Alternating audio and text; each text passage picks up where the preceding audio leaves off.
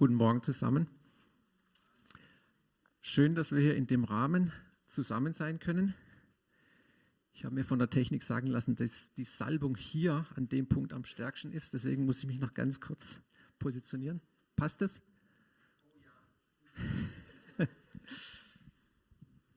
ja, also es stimmt. Äh, ich möchte mit euch heute Morgen ein Thema teilen, das mich schon lange beschäftigt und immer wieder beschäftigt, ähm, wie dich wahrscheinlich auch, das ist das Thema Gebet. Und ich glaube, wir alle haben schon viele Predigten über das Gebet gehört. Und ich glaube, dass Gott möchte, dass wir auf ein Level des Gebets kommen, ähm, wo er in seinem Wort auch beschreibt, wie dieser Level aussieht. Und ähm, ich glaube, dass wir auch in einer Zeit leben oder dass du dich vielleicht gerade in einer Situation empfindest, wo du Herausforderungen hast. Ich glaube, wir alle haben Herausforderungen, wo wir uns das einfach nicht mehr leisten können.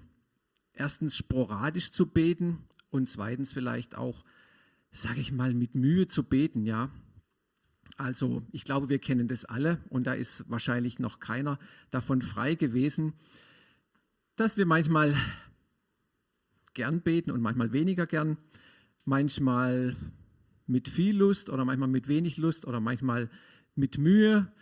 Und Gott hat einen ganz eindeutigen Standard in seinem Wort, wie wir beten sollen. Und es gibt ja landläufig, sage ich mal, gewisse Assoziationen, die man hat, ähm, wenn das Wort Gebet fällt in der Gesellschaft. Ähm, Gebet ist langweilig, es ist zäh, die Erfolgsquote ist dann doch recht gering und, äh, und es geht halt bis an die Decke und Antwort so jetzt direkt in der Kommunikation bekommt man auch keine. Ich selber bin ja schon ein bisschen älter und zu meiner Jugendzeit gab es eine deutsche Rockgruppe, die im Kölner Dialekt gesungen hat. Ich kann es jetzt nicht so richtig wiedergeben, aber ich sage es auf Hochdeutsch der Titel dieses Lied war, wenn das, Beten, wenn das Beten sich lohnen würde. Also wenn das Beten sich lohne, jetzt so auf Kölsch, Kölner Dialekt. Ja, und da kam das schon, auch ein bisschen die Gesellschaft, ja, und auch, sage ich mal, äh, in die damalige Jugend, die das Lied so gehört hat, ja, also ja, wenn das Beten sich lohnen wird, dann würde ich auch beten, ja. Und dann kamen in diesem Lied so Aufzählungen, ja, wenn das Beten sich lohne, dann würde ich dafür beten und das und das machen. Ja, und Gott sagt, ja, warum machst du das eigentlich nicht, ja? Und es ist sicherlich so, dass wir alle schon gebetet haben und mehr oder weniger erfolgreich waren. Ja.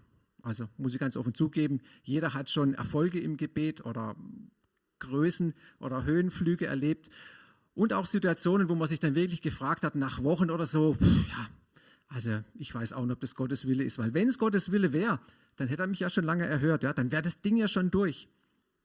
Ich selber wohne in Blüderhausen äh, eine kleine Ortschaft hinter Schondorf, wo es äh, mehrere Bahnübergänge gibt.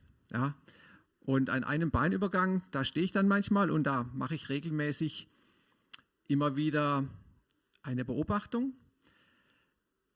Also das dauert dann manchmal schon länger, weil da fahren halt Züge nach Schwäbisch Gmünd und dann kommen welche von Schwäbisch Gmünd und manchmal kommen da halt Züge in verschiedene Richtungen. Und dann ist es so, ich stehe dann halt da und weiß als Blüderhäuser, okay, das dauert jetzt halt ein bisschen. Ja. Und dann gucke ich in den Rückspiegel und sehe ein Auto oder manchmal auch mehrere Autos. Puh, wird mir langsam unruhig, gell? Ja, was ist denn das hier? Geht jetzt hier überhaupt noch was? Und dann Ungeduld, Motor geht an, wird gedreht und dann fährt man rückwärts wieder weg, weil das einem zu dumm ist, weil in Büderhausen gibt es auch eine Unterführung, aber die ist halt ein bisschen weiter weg, ja. Und dann habe ich schon oft festgestellt, die Person dreht und fährt weg und in dem Moment kommt der Zug, ja, und die Schranke geht auf, ja. Und ich denke mal, hey, jetzt hast du die ganze Zeit hier investiert, ja, warst kurz vorm Durchbruch, ja, und jetzt hast du es nicht mehr mitgekriegt, ja, weil da guckt man nicht in den Rückspiegel, okay, geht die Schranke jetzt auf, man fährt halt nach vorne und fährt dann zum Edeka, ja, wo die Unterführung ist. Also das heißt, manchmal, äh, glaube ich, möchte Gott, dass wir auch an Dingen dranbleiben und äh, Vielleicht stehst du auch selber vor einem Durchbruch in deinem persönlichen Gebetsleben und weißt es gar nicht. Ich kann dir auf jeden Fall eins sagen, Gott möchte nicht dir ähm, die Laune am Gebet verderben und er möchte es auch nicht lange hinziehen. Ja? Und wir kennen vielleicht dieses Gleichnis ich glaube, es steht in Matthäus, von dieser bittenden Witwe, äh, das Jesus bringt, äh, wo diese Witwe zu diesem Richter geht und dann pff, da einfach mit ihm rumstreitet, ja, und dem Richter ist es irgendwann zu dumm, dass er sagt, ja komm, ich gebe dir recht, dass ich meine Ruhe habe. Das ist aber nicht das Beispiel ähm, von Gott, ja. Also Jesus vergleicht da nicht Gott mit diesem Richter, ja, sondern er sagt, hey, wenn der Richter, dieser irdische Richter, dieser Frau schon Recht verschafft, wie viel mehr wird es dann, er, wird, wird er es dann eher euch tun, ja, die ihr Tag und Nacht zu ihm schreit. Genau, ich möchte, dass wir mal zusammen in das Wort Gottes gehen und wenn du eine Bibel dabei hast, ähm, dann würden wir jetzt mal zusammen aufschlagen in Hebräer 11, Vers 6. Da ist nämlich ein, ein, einer von den Standards drin, wie, glaube ich, Gott gerne möchte, dass wir beten. Und zwar da heißt es in Hebräer 11, Vers 6, ohne Glauben aber ist es unmöglich, ihm, also Gott, wohl zu gefallen, denn wer Gott naht, muss glauben, dass er ist und denen, die ihn suchen, ein Belohner sein wird. So, also da haben wir schon mal zwei Fakten. Also ich muss zugeben, ich habe auch schon, ach, Niederlagen ist jetzt vielleicht das falsche Wort, aber sage ich jetzt mal, äh, nicht das empfangen, was ich ähm, gebetet habe und so im Nachhinein, manche Sachen sind ja auch schon ein paar Jahre her, da denkt man dann im Nachhinein, ja, eigentlich hast du es auch nicht richtig geglaubt, wenn, wenn ganz ehrlich bist, ja, oder eigentlich hat man dann auch nicht den Glauben gehabt. Man hat es zwar so vor sich her gesagt, und, aber dass man so richtig den Glauben gehabt hat, das war dann doch nicht so, ja, weil Glauben, das ist das, wo Jesus sagt, hey, wenn ihr Glauben habt, ja, dann, dann, dann lebt ihr eigentlich so, dann sprecht ihr so, dann denkt ihr, dann handelt ihr so, als hättet ihr es schon empfangen. Und das ist ein ganz großer Unterschied ja, zu so einer Gebetsmühle, die halt irgendwie etwas abspult und, Entschuldigung, und eigentlich nichts erwartet. Das ist das Erste. Und das Zweite, dass Gott uns belohnen möchte. Ja, Gott möchte immer, dass wir, wenn wir zu ihm kommen, also das ist wie ein guter Vater, ja. Wenn meine Kinder zu mir sagen, ich meine, ich kann nicht jeden Wunsch erfüllen, ja, ist auch klar, aber sag mal, wenn ich den Wunsch erfüllen kann, dann denke ich, mache ich es auch, ja. Und Jesus sagt ja selber, äh, wenn dein Sohn dich um ein Ei bittet oder um einen Fisch oder um ein Brot, ja, dann wirst du ihm keinen Skorpion dafür geben. Und Jesus sagt, hey, wenn ihr, die ihr böse seid, schon euren Kindern gute Gaben geben könnt, wie viel mehr wird Gott der Vater im Himmel denen Gutes oder in einem anderen Evangelium den Heiligen Geist geben, die ihn darum bitten. Also ich glaube, das können wir echt mal festhalten. Gott ist ein Belohner. Er möchte uns belohnen. Ja, was soll er denn sonst wollen? Ja, er ist doch gut. Und wenn wir zu ihm kommen, ja, dann will er uns das geben, um was wir bitten. Und ich glaube, dass wir alle über das Stadium raus sind, ja, dass wir jetzt für den Porsche beten oder so, ja, ihr kennt ja das Beispiel, ja, oder, oder irgendwas Verrücktes, versteht ihr? Also wir sind ja alle irgendwo im Glauben gefestigt und wir haben ja den Geist Gottes und wir wissen eigentlich, was der Wille Gottes ist. Und wenn wir ehrlich sind, äh, überprüf mal dein eigenes Gebetsleben oder dein Gebetszettel oder deine täglichen Fürbitten. Das sind Dinge, die gut sind, die Gott wohlgefallen, ja. Du bittest für andere Menschen, dass deine Nachbarn zu Gott finden, dass deine Oma vielleicht wieder gesund wird oder dass du frei wirst von bestimmten Charaktereigenschaften, die nicht so gut sind. Da, kann, da gibt Gott nur Applaus für sowas, ja. Oder wenn du zum Beispiel bittest, dass, ja, dass zum Beispiel gewisse Themen im Weltgeschehen sich ändern, ja, dass Gott Frieden schenkt in der Ukraine, dass Gott unsere Politiker segnet, ja. Und das sind alles Dinge, da steht Gott voll hinter uns, ja. Kennt ihr im Alten Testament die Geschichte von Jona? Wer kennt die Geschichte von Jona? Kennen wir alle, oder? Also das ist eine recht einfache Geschichte und wird ja auch sehr gerne im Kinderdienst erzählt, weil sie so einfach ist. Ja? Der Jona, der hat einen Auftrag gekriegt, okay, hat er nicht gemacht, geht in das Schiff und dann fliegt er ins Wasser und dann ist er in den Bauch und dann geht er doch nach Ninive. Relativ einfach erzählt, kann sich jeder merken. Da kann man auch tolle Bewegungen dazu machen und kann im Kinderdienst tolle Zeichnungen machen, ja, mit diesem, ich nenne es jetzt mal Wal, ja, wobei es in der Bibel nicht drin steht. Da steht nur drin großer Fisch, das kann auch ein Riesenhai gewesen sein, ja. Wir wissen es nicht. Ähm, auf jeden Fall äh, habe ich schon öfters ähm, diese Stelle gelesen, wo der Jona sich auf diesem Schiff befindet. Und es steht Propheten Jona. Und was wirklich für uns, also ich glaube, die anderen äh, Passagen in, diesem, in dieser Geschichte von Jona, die kennen wir, aber das zweite Kapitel, das hat es in sich. Ähm, mal eine Frage an euch. War der Jona, als er sich auf diesem Schiff befand, das nach Tarsis fuhr, da steht da in der Fußnote, das könnte in Spanien gewesen sein, ne? also völlig andere Richtung. War der Jona da im Willen Gottes oder war er nicht im Willen Gottes, als er in die andere Richtung fuhr? Was meint ihr? Also das würde ich auch sagen, ja. Er war nicht im Willen Gottes. Und das Interessante dabei ist, er hat dabei einen recht guten Schlaf gehabt. Ne? Interessant, ne? Alle haben da oben gerudert und gekämpft, ne? Und der Kapitän geht runter, hey, du, er nennt ihn, ja, du Schläfer, ja. Hat da unten geschlafen, Pff, also der hat eine selige, eine selige Ruhe gehabt, ja. Ja, und dann war es so, und ähm, der Jona wusste auch noch, dass er nicht im Willen Gottes war. Weil manchmal sind wir nicht im Willen Gottes und wissen es nicht, da können wir ja dann nichts dafür, ja. Aber der Jona war nicht mal im Willen Gottes und er wusste es auch, ja. Weil als die Seeleute ihn gefragt haben, ja, äh, ja, was denn hier jetzt los ist, ja, jeder hat seinen Gott angerufen, ja, pf, keine Ahnung, wie die alle hießen, die Götter, ja. Und der Kapitän hat gesagt, hey, steh auf und bete, ja, wir versinken gleich, ja, wir sterben, wir kommen um. Und dann hat der Jona ihnen die ganze Geschichte erzählt. Und dann haben die gesagt, also diese, diese anderen Seeleute, die ja andere Glaubensrichtungen hatten, haben gesagt, hey Mann, hey, also das ist ja ein ganz schön tolles Ding, was du da ausgefressen hast, ja. Also denen war das auch klar, dass der nicht im Willen Gottes ist, ja. Und der Jona wusste das auch, weil er hat ihnen gesagt, was er falsch gemacht hat. Ja, und dann ging es weiter. Ähm, die Seeleute haben dann schweren Herzens ähm, den Jona über Bord geworfen und der Jona ist ins Wasser gefallen und ist dann in diesen großen Fisch hineingekommen. So, und in diesem großen Fisch, da ist dann was ganz Interessantes passiert. Drei Tage und drei Nächte Ruhe, kein Handyempfang, Dunkelheit, Kälte jetzt nicht. Ich denke, gewisse Körpertemperatur hat so ein großer Fisch auch. Aber es war auf jeden Fall kein Essen da, nichts zu trinken.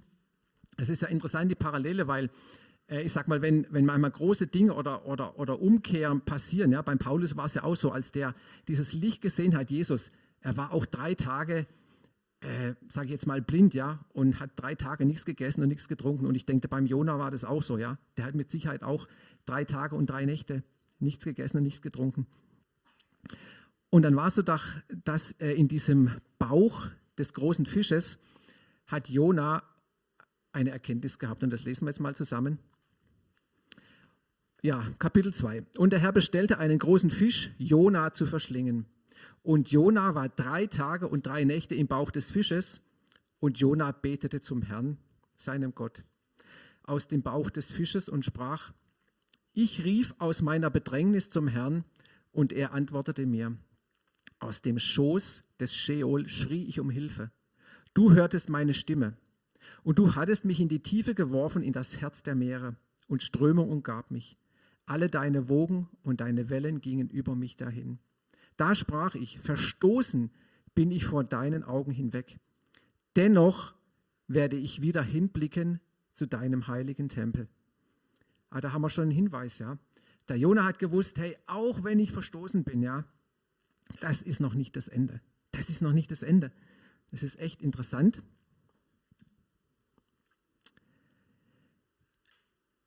Äh, Moment, Sekunde, sorry. Zu den Gründen der Berge sank ich hinab. Der Erderiegel waren hinter mir auf ewig verschlossen. Da führtest du mein Leben aus der Grube herauf, Herr mein Gott.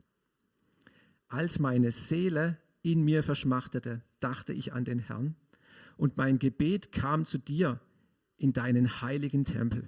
Boah. Also der Jona in diesem Bauch, ja, Magensaft, rum, Seetang, keine Ahnung, was da alles war.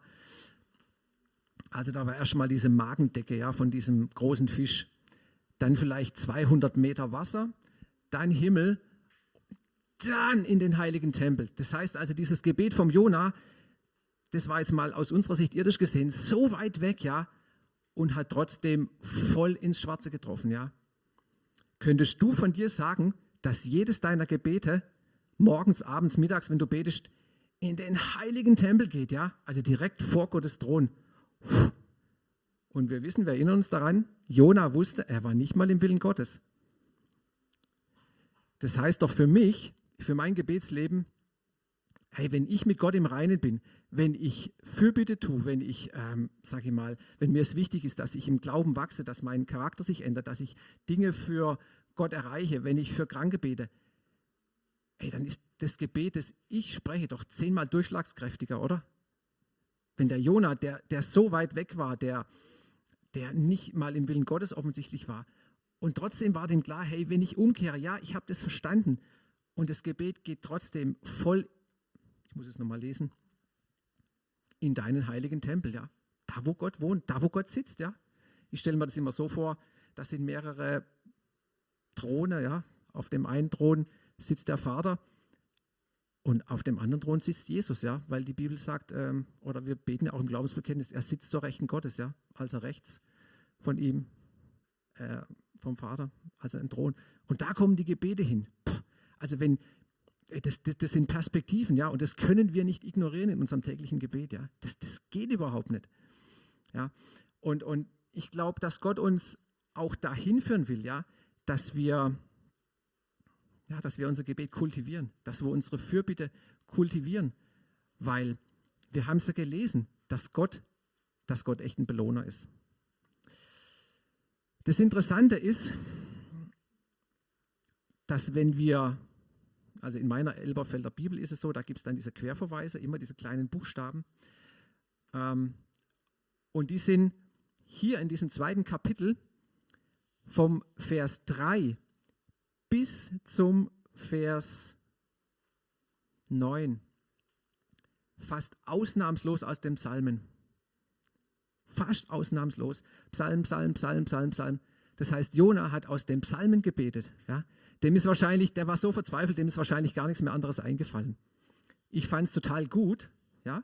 Wir haben heute Morgen auch Psalmen gebetet, ja, oder einen Psalm, ja. Und, und ich sag mal, die Psalmen, wenn wir, wenn wir das Wort Gottes zitieren, wenn wir Psalmen beten, da ist eine unwahrscheinliche Kraft drin. Manchmal geht es dir vielleicht so, dass du nicht weißt, wie du beten sollst. Das geht mir manchmal auch so, ja.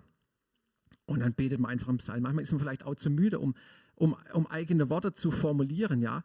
Und wenn du dann das Wort Gottes betest, boah, da ist, da ist echt Kraft drin, ja. Und der, der Noah hat es gemacht, du kannst das selber nachprüfen, ja. Wenn du da in die, in die Querverweise gehst, er hat einfach verschiedene Psalmen zitiert, ja. Das ist alles aus den Psalmen. Und trotzdem hat dieses Gebet, das er gar nicht jetzt so schön toll formuliert hat, äh, direkt in den Thronsaal Gottes gekommen, ja. Er hat einfach das Wort Gottes zitiert, er hat die Psalmen gebetet. Das ist echt stark. Ja, also wenn wir auf das Level von Gott kommen möchten, wie Gott möchte, dass wir beten, brauchen wir natürlich das Wort Gottes dazu, klar. Also der Jonah hat sich das Wort Gottes bedient, ja, seinen Glauben aufgebaut. Er hat Psalmen gebetet und zitiert. Und das kann für uns auch echt eine Hilfe sein, ja. Dass wir, also sag mal, das Wort Gottes ist ja äh, wie ein Kompass oder, oder wie eine Richtschnur, ja. Wenn ich manchmal äh, sage ich mal, im Geschäft oder so viel erlebe, ja, und, und, und viel um mich ist, dann weiß ich genau, und, und, und ich merke, es sind zum Beispiel auch Angriffe da, ja, dann bete ich immer wieder, Herr, dein Wort ist meines Fußes Leuchte, ja. Das ist die Taschenlampe, ja, die, die mir den Weg zeigt. Wenn es stockdunkel um mich ist, ja, dann kann ich immer noch so vor mich hin dippeln, ja, und die nächsten Schritte mit meiner Taschenlampe ähm, sozusagen leuchten, ja. Und das ist, das, ist, das ist das Wort Gottes, ja, auch wenn es ganz dunkel um dich ist, ja. Du kannst dieses Licht anknipsen, das immer angeht, ja. Und das ist, das ist das Wort Gottes, ja. Psalm 100, Psalm 119, ne? glaub, sowas. Herr, dein Wort ist meines Fußes Leuchte. Ja, jetzt gehen wir wieder ins Neue, ins Neue Testament.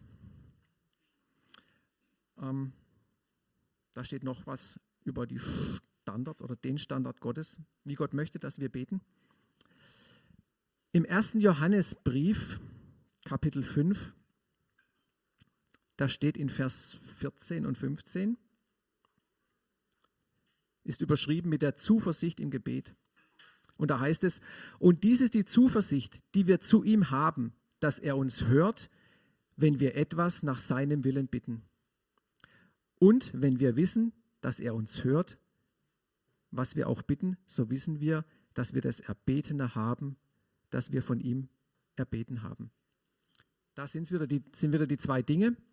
Also das heißt, wenn wir im, im Willen Gottes sind, wovon ich ausgehe. Also ich glaube, dass wir das echt beurteilen können. Ja, wir sind nicht so weit weg von Gott, dass wir irgendwelche komischen Sachen bitten. Ja, also wir haben das Wort Gottes, wir haben den Heiligen Geist und äh, wir haben immer wieder, sage ich mal, gute Lehre, dass wir einfach wissen, was der Wille Gottes ist. Ja, und da steht es drin, ja, der Wille Gottes. Wenn wir da drin sind, dann wissen wir, dass wenn wir zu Gott kommen und beten, dass wir erhört werden. Also ich selber äh, bin im Vertrieb tätig, äh, mache das jetzt schon über 20 Jahre. Was habe ich in dieser Zeit schon Angebote gemacht? Ja, meine Güte, ich kann es nicht mehr zählen. Und ich sage mal, jeder Vertriebsmann misst sich auch ein Stück weit daran, dass er, äh, sag ich mal, seine Trefferquote so ein bisschen äh, selber mh, mm, eruiert oder dass er, dass er weiß, okay, von zehn Angeboten werden zwei vielleicht ein Auftrag oder so. Ja? Das heißt, du hast eine gewisse Trefferquote es ist in verschiedenen Branchen unterschiedlich, ja. Ich sag mal, äh, es gibt Branchen, da macht man Angebote, Angebote und hat so eine Trefferquote von 10 Prozent, dann 50 Prozent. Das ist völlig unterschiedlich. Aber was ich hier ganz klar lese, ja, Gott möchte, dass du eine Trefferquote von 100 Prozent hast. Und ich weiß, dass das für euch, für manche von euch und für mich auch eine Provokation ist, ja. Da sind wir herausgefordert, ja. Also, das heißt, unser Gebetsleben, das ist jetzt meine Ansicht, muss sich einfach nochmal ändern und steigern, ja. Wenn ich das als Maßstab habe, ja, und, und, ich, und ich empfinde das Gebet als, als langweilig und zäh, ja, weil ich diese Trefferquote nicht habe. Deswegen ist es langweilig und zäh, ja. Wenn ich eine, eine hohe Trefferquote habe und weiß, hey, ich werde erhört, ja, da verschwende ich doch keine Zeit mehr für irgendwas anderes, ja. Da bin ich, da will ich doch ständig vor dem Thron Gottes sein und will ständig so wie das Noah gebetet hat. Ja, auch wenn ich hier unten bin, ja, boah, mein Gebet geht direkt in den heiligen Tempel. Ja, hey, was können wir denn, also was, was, was, können, was kann uns denn Besseres passieren, als dass unsere Gebete in diesen heiligen Tempel gehen? Also ich lese es nochmal kurz vor. 1. Johannes 5, Vers 14. Und dies ist die Zuversicht, die wir zu ihm haben, dass er uns hört, wenn wir etwas nach seinem Willen bitten. Und wenn wir wissen, dass er uns hört, was wir auch bitten, so wissen wir, dass wir das Erbetene haben, dass wir von ihm erbeten haben. Also äh, ganz starke Gewissheit, dass wir, dass Gott uns erhört hat. Und als Jesus äh, nach der Verklärung mit dem Petrus war dabei, Jakobus und Johannes, glaube ich, auf dem Berg, war ja diese Situation, die wir wahrscheinlich so auswendig kennen. Okay, die Jünger haben sich abgemüht mit einem Besessenen und ähm, Jesus hat diesen Unglauben der Jünger nicht so stehen lassen, ja. Er hat nicht gesagt, ja, also jetzt, das hat jetzt nicht so geklappt, aber das nächste Mal klappt es wahrscheinlich besser, ja. Sondern er hat gesagt, hey, du ungläubiges Geschlecht, ja, wie lange soll ich noch bei euch sein, ja? Das sehen wir, Gott hat eine gewisse Vorstellung von uns, ja, und er lässt es nicht so stehen, ja. Er sagt, ja, das ist schon in Ordnung und hey, passt schon. Nee, es passt nicht, ja. Sondern Gott hat da gewisse Vorstellungen. Jesus hat ganz klar gesagt, wo er uns haben möchte, in unserem Glaubenslevel und in unserer, ich sage es mal, Trefferquote, ja, wie unsere Gebete ähm, erhört werden sollen. Natürlich gibt es auch andere Formen von Gebet. Ja, Jesus hat uns ja selber gelehrt äh, im Vater unser, dass unser Gebet natürlich nicht nur aus Bitten und Fürbitten besteht. Ja, aber ich glaube, dass es Gott sehr gut gefällt, wenn du viel Fürbitte machst, weil es ist selbstlos. Ja? Du tust etwas für andere. Du bittest für Politiker, du bittest für Nachbarn, für deine Verwandten, für deine Familienmitglieder. Und ich glaube, dass Gott es echt gefällt. Ich habe noch eine Stelle in Jakobus 5, Vers oder die Verse 13 bis 18. auch sehr interessant, überschrieben mit Krankheit, Sünde und die Macht des Gebets. Leidet jemand unter euch, er bete. Ist jemand guten Mutes, er singe Psalmen. Ist jemand krank unter euch, er rufe die Ältesten der Gemeinde zu sich und sie mögen über ihn beten und ihn mit Öl salben im Namen des Herrn. Und das Gebet des Glaubens wird den Kranken retten und der Herr wird ihn aufrichten und wenn er Sünden begangen hat, wird ihm vergeben werden absolut stark, was da steht. Also, bekennt nun einander die Vergehungen und betet füreinander, damit ihr geheilt werdet. viel vermag eines gerechten Gebet in seiner Wirkung. Elia war ein Mensch von gleichen Gemütsbewegungen wie wir und er betete ernstlich, dass es nicht regnen möge und es regnete nicht auf der Erde drei Jahre und sechs Monate. Und wieder betete er und der Himmel gab Regen und die Erde brachte ihre Frucht hervor. Also eine Wahnsinnsstelle. Das Erste, was ich mir überlege, okay, wenn es auf der Erde drei Jahre und sechs Monate regnet, was ist denn da eigentlich noch übrig? Ja, ich weiß es nicht, ja. Ich, ich kann es nicht sagen. Es war auf jeden Fall so, ja. Und ich glaube, dass es so ist und ich bin mir sicher, dass ihr das auch glaubt. 42 Monate ohne Regen. Wahnsinn. Und der Elia, und das Gute ist, ja, also ich sage es mal so, der Teufel will uns ja oft einreden, dass Jesus ein tolles Gebetsleben hatte, ja, und der Petrus und der Paulus, ja, das waren alles tolle Typen, wissen wir ja. Aber du, wenn du betest, das kannst du doch glatt vergessen, ja. Das, das hast du schon zigmal gebetet, ja, und es kommt schon wieder daher mit so einer langweiligen Gebetsmühle, ja. Das sind die Worte des Teufels, ja. Habt ihr alle schon mal gehört und ich auch, sind wir mal ganz ehrlich, ja. Und ich sage mal, der Teufel wird alles tun, um uns von diesem Gebetslevel abzuhalten. Er wird alles tun. Ja? Und deswegen steht hier auch extra drin, ja, haha, der Elia war ein Mann von gleichen Gemütsbewegungen wie wir. Also das war auch nicht der super-duper, ja, sondern wir wissen alle, äh, nach seinem Riesenerfolg am Berg Karmel, wo er gezeigt hat, oder wo Gott gezeigt hat durch ihn, wer der wahre Gott ist, hat die Isabel ihm ja gedroht, ja. Hat gesagt, Freundchen, ja, ich mache Kleinholz aus dir. Und ähm, der Elia war so eingeschüchtert. Direkt danach war er so eingeschüchtert, ja, dass er in die Wüste ist und er hat sich bei Gott beschwert und wollte sterben. Und, ne? Also ein Mann von gleichen Gemütsbewegungen wie wir, ja, der war nicht immer top drauf, ja, der war nicht immer nur Oberlevel, ja, sondern der hatte auch mal, ja, was sind Gemütsbewegungen? Was gibt es da? Zorn, Ärger, Frustration, Depression, ja. Aber das Wichtige war, er war immer nah an Gott, ja, und hat gebetet und war mit Gott im Zwiegespräch, ja. Und ich glaube, das dürfen wir, dürfen wir auch tun, ja.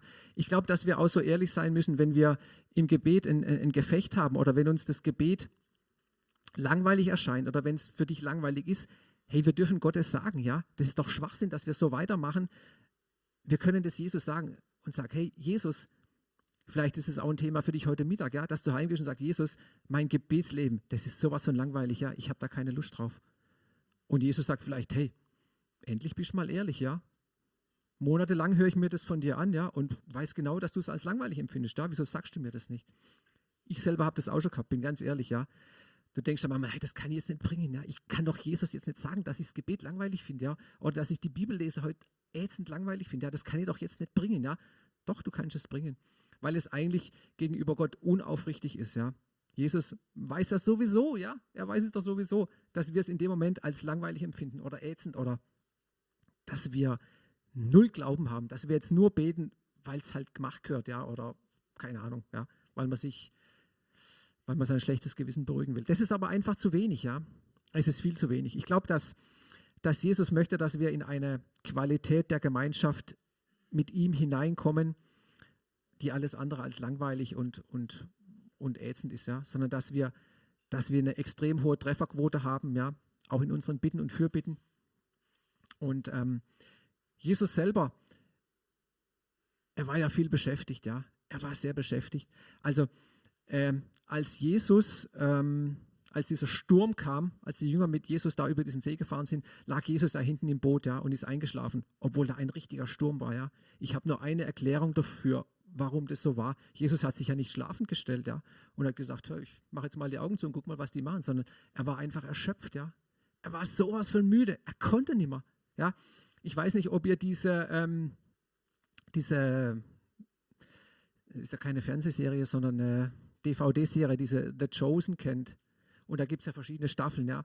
Und ich habe jetzt äh, von meiner Frau die, die zweite Staffel zu Weihnachten bekommen.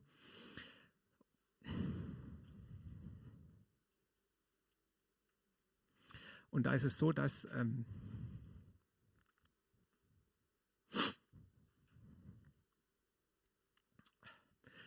dass man einfach sieht, dass Jesus da sehr viel,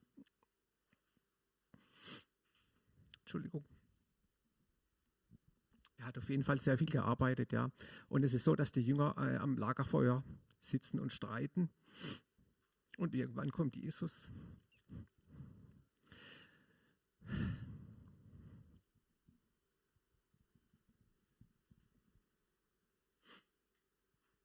Kommt dann mitten in der Nacht an und die Jünger erschrecken dann förmlich. Und Jesus war total erschöpft. Ja, vom, der hat den ganzen Tag den Menschen die Hände, die Hände aufgelegt. Das war Jesus. Der hat einfach gearbeitet. Und das war dem so wichtig, dass er trotz der ganzen Erschöpfung weitergebetet hat. Und er kam dann einfach total erschöpft da aus dem Dunkel raus. Ich weiß nicht, ob ihr das, kennst du die Szene? Das, ist, das hat mich sehr stark mitgenommen, ja. Und das war Jesus. Und er hat sich dann ins Bett gelegt und war einfach nur, nur fertig, ja. Und, und äh, Jesus ist dann auch, sag ich mal, er ist ja früh auch aufgestanden, ja, als es noch dunkel war. Und er hatte, das war bestimmt nicht so, dass Jesus sagt, aufgestanden ist, weil, weil er am Tag vorher so ausgeruht war, ja, sondern er hatte einfach immer einen wahnsinnsvollen Arbeitstag. Mama steht drin, sie hatten nicht einmal Zeit, Brot zu essen, ja. Also das, das war einfach der Wahnsinn, was Jesus geleistet hat, ja. Und er hat, ähm, er ist früh aufgestanden, weil ihm das so wichtig war, mit dem Vater Gemeinschaft zu haben. Ja, Dankeschön. Das war es eigentlich schon. Ich hoffe, es hat euch ähm, inspiriert ähm, einfach dein Gebetsleben zu überdenken, auf ein, auf ein nächsten Level zu kommen, ja, weil Gott möchte das unbedingt. Danke.